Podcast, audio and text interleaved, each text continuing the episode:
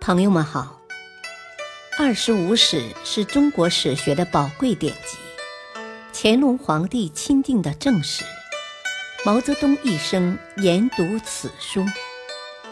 欢迎收听《二十五史》珍藏版。第五部《西晋书》传记第五：杨俊、魏冠。二，杨俊唯恐失去权势，竟从中书省把诏书借来，随即又擅自藏了起来。中书监华瑜害怕失职，亲自前去索讨，杨俊始终不肯归还。不久，杨俊又指使杨皇后在武帝神志不清的时候，请求以杨俊辅政。武帝点了点头，算是同意了。杨皇后随即又召集中书监华瑜和中书令何绍，口述武帝的遗诏，命杨俊为太尉、太子太保、都督中外诸军事、侍中、录尚书事。诏书写成后，皇后又当着华瑜、何绍的面，呈请武帝过目。武帝视而不言。两天以后，武帝病死，太子司马衷继位，皇后杨芷被尊为皇太后，而杨俊则晋升为太傅、大都督，总揽朝政大权。杨俊虽然独揽了大权，但却担忧别人离间自己与皇帝的关系，就用自己的外甥段广。和张绍为进士，掌管机密，统领禁军。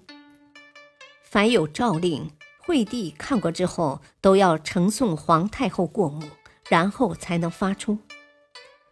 自知名声不好的杨俊，为了收买人心，又仿照魏明帝即位时的做法，大开封赏，以取悦于众人。对于杨俊的做法，许多大臣都表示反对。冯异太守孙楚、车骑司马傅贤都提出了忠告，杨俊根本不听，甚至连他的两个弟弟杨尧、杨继再三加以规劝，也都无济于事。杨俊专权仅几个月，就激起了朝野上下的厌恶和反对。那些原先就与他不和的大臣，便乘机进行着除掉他的密谋。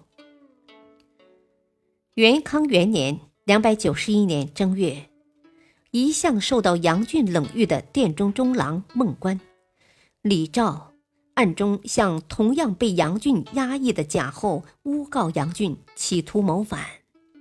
对杨俊早已怀恨在心的贾后正中下怀。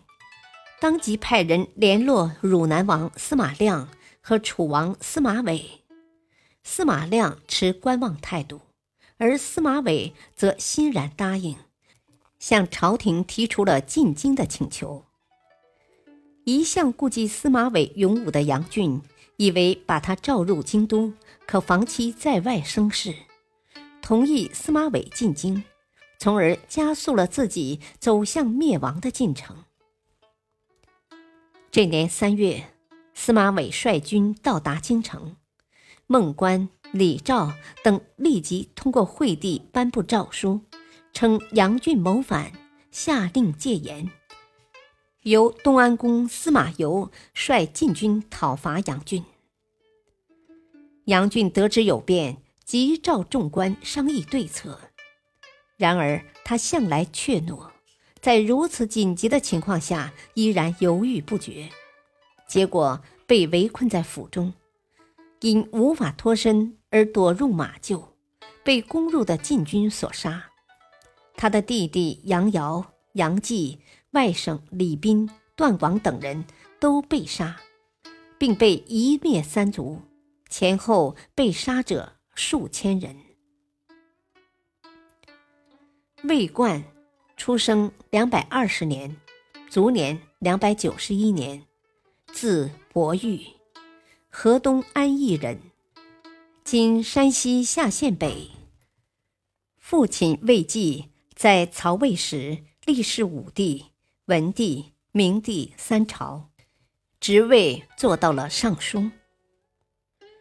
魏冠十岁丧父，承袭父亲的封爵为闽乡侯。二十岁开始步入仕途，相继担任过通侍郎和中书郎。当时司马懿与曹爽矛盾尖锐，魏冠周旋于两大集团之间，竭力保持着不偏不倚的态度，被名士复古比作春秋时期的宁武子。加上他做事比较称职，因而逐渐升任为散骑常侍。甘露五年（两百六十年），魏元帝曹奂即位，魏冠被提拔为侍中。几年后，又调任廷尉卿，听讼审案，颇为公允。景元四年（两百六十三年），司马昭决定伐蜀，魏冠被任命为监军兼镇西军司，与邓艾。终会一同出兵伐蜀。感谢收听，下期播讲三，敬请收听，再会。